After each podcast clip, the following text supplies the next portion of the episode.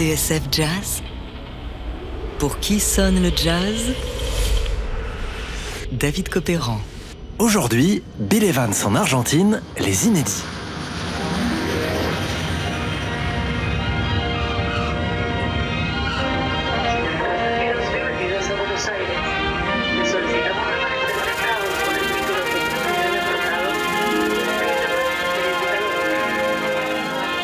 Argentina, deep in the southern hemisphere, but now in this jet age, only hours away. Nous sommes à Buenos Aires le 20 juin 1973.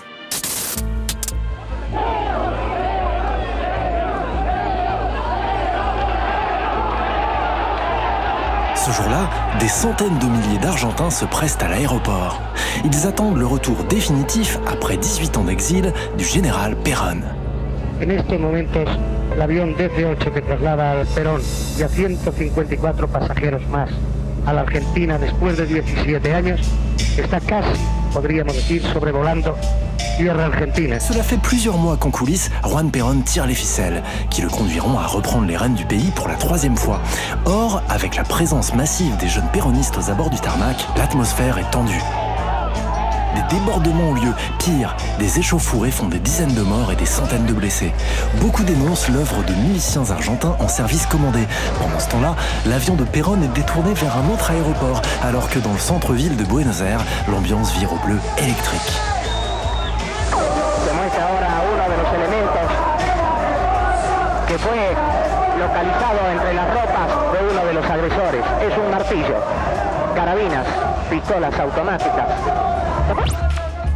C'est dans ce contexte, où la nervosité et l'excitation sont palpables, que Bill Evans et son trio atterrissent à Buenos Aires trois jours plus tard, le 23 juin 73.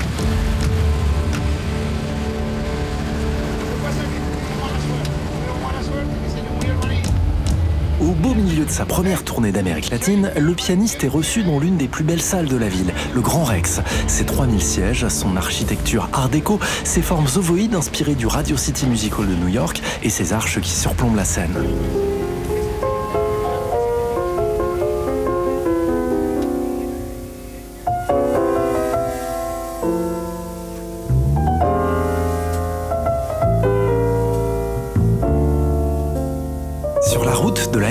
Notre hôtel, raconte le batteur Marty Morel dans les notes de pochette de Morning Glory, l'album inédit du concert, on pouvait voir des amoncellements de déchets partout dans les rues.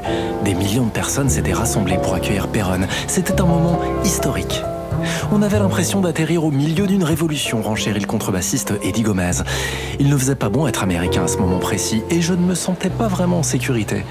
Mais le Grand Rex était un endroit majestueux. Je m'en souviens comme l'un de ces vieux cinémas de l'âge d'or où l'on voyait des films en noir et blanc dans les années 40 ou 50.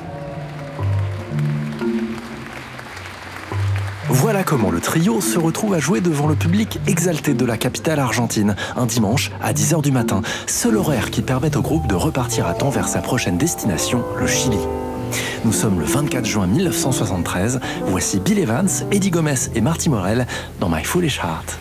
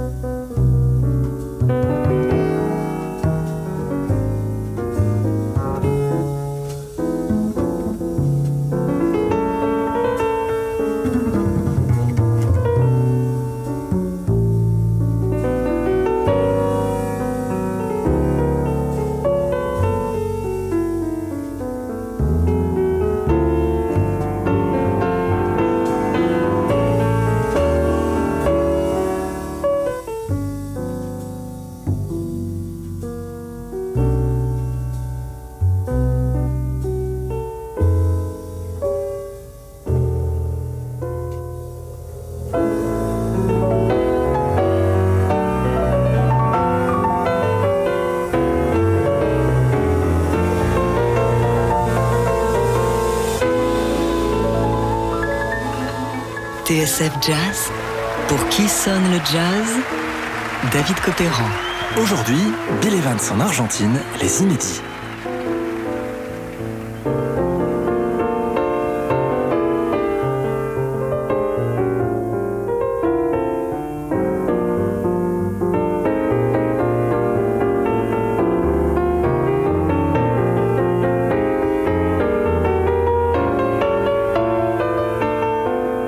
Le dimanche 24 juin 73 à 10h du matin, devant un public secoué par le retour du général Perron trois jours plus tôt, que Bill Evans et son trio donnent leur premier concert à Buenos Aires au Teatro Grand Rex. Un moment spécial, voire unique.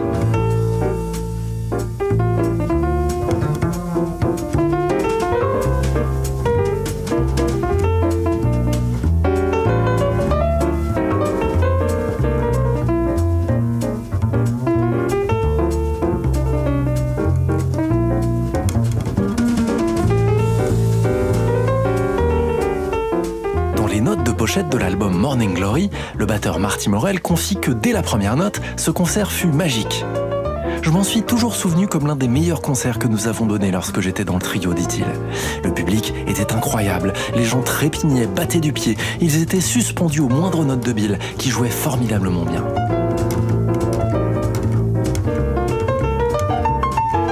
Bill, poursuit Morel, était dans une période faste. On rentrait tout juste d'une tournée au Japon et financièrement, ça allait beaucoup mieux pour lui. Il venait de déménager, s'était acheté une voiture flambant neuve et allait bientôt se marier. Il donnait l'impression de mener la belle vie et d'aller vraiment bien, ce qui a contribué à le mettre dans les meilleures conditions pour le voyage en Amérique du Sud.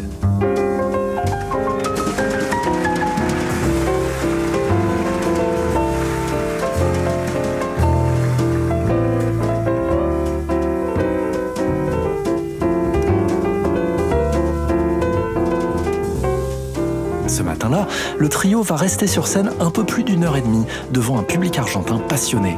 Certains ont les larmes aux yeux lorsqu'ils voient Bill Evans revenir pour un second rappel.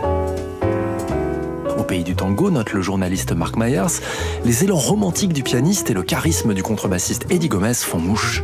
Galvanisé par l'auditoire, la dynamique du groupe est incroyable. Ce concert, rapporte un chroniqueur local, dépassait l'entendement.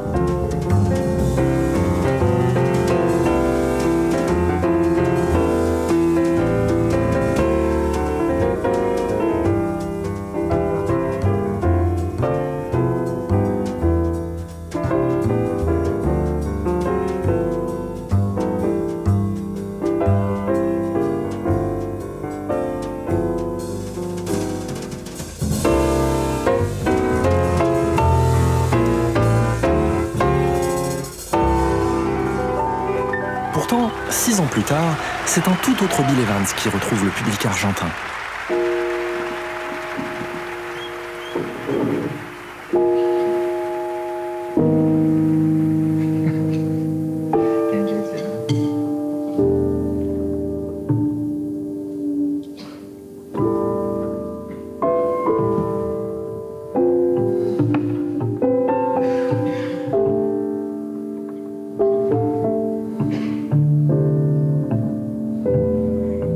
Sommes alors en septembre 79. Rongé par une insuffisance hépatique qui l'emportera 11 mois plus tard, le pianiste traverse l'une des périodes les plus douloureuses de sa vie. Son frère, Harry, malade lui aussi, a mis fin à ses jours quelques mois plus tôt. En coulisses, sa manageuse, Ellen Keane, porte littéralement Bill Evans à bout de bras. Avant les concerts, on lui injecte de la cortisone entre les doigts pour qu'il puisse mieux les bouger. L'un des admirateurs du pianiste qu'il a attendu pour le saluer après sa performance se retrouve nez à nez avec un homme qui ressemble à un vieillard alors qu'il a tout juste 50 ans. C'était effrayant, dit-il.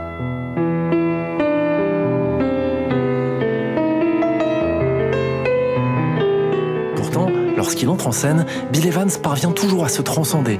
Contrairement à 1973, l'étape argentine est beaucoup plus longue et le trio, son dernier avec Mark Johnson à la contrebasse et Joe LaBarbera à la batterie, donne des concerts dans plusieurs théâtres de la ville. Evans en profite pour goûter la gastronomie locale et découvre les clubs où l'on pratique le tango. Un soir, le grand bandoneoniste Astor Piazzolla assiste à l'un de ses concerts. En coulisses, après le spectacle, celui-ci vient saluer Bill Evans, mais ce dernier, à sa plus grande frustration, ne semble pas le reconnaître. le 27 septembre 79, Evans donne son dernier concert au théâtre San Martin de Buenos Aires. Derrière la console en régie, le même ingénieur qui l'avait sonorisé et enregistré en 73. Plus ténébreux, plus sec et plus incisif, note le journaliste Mac Myers, Bill Evans s'embarque dans une version épique de Nardis, ce thème de Miles Davis qu'il a repris à son compte dans les années 60. Plus de 17 minutes.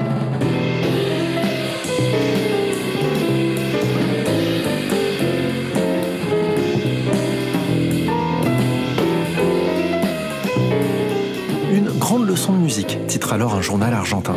Ce sera l'une des dernières.